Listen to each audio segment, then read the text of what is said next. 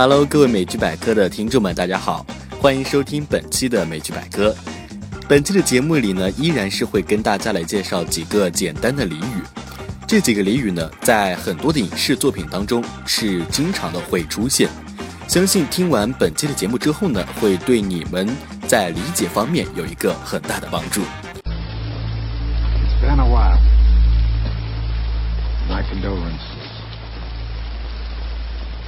How you holding up? 其中第一个非常常用的词语就是 cool。cool 是代表一些东西很好。如果你刚看完一部非常好的电影，你就可以告诉你的朋友说这部电影很酷。或者你如果想称赞一个朋友，你也可以说他是一个 cool person。但是如果有人问你 How are you？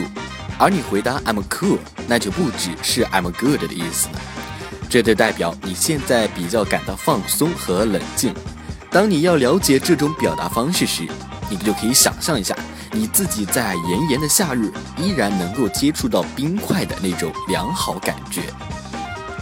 Chill，chill 也可以做酷的助动词，但是你也可以将它做动词来使用。Chilling。当我们大声地读出该字的时候啊，G 的发音通常是会被减轻的，所以它的发音应该是 chilling。这个字的意思是有时无所事事，但是又能从中得到乐趣。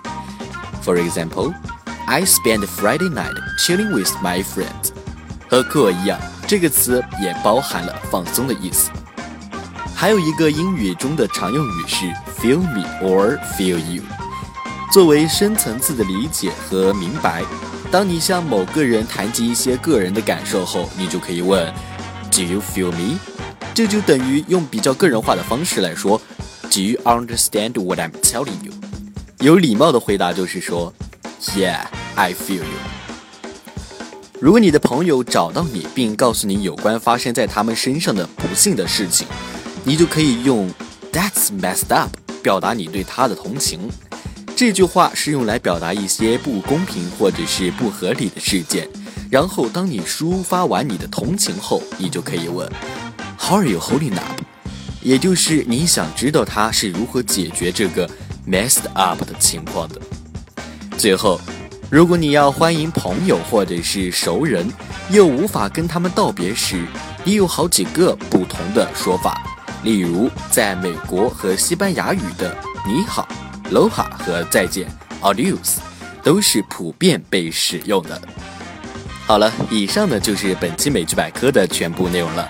想要获取完整的文字内容，可以关注我们的微信账号“美剧百科”的首字母缩写加 share，美剧百科 share，也可关注我们的微博账号“美剧百科”来获取更多的内容资讯。看美剧学英语，See you next time。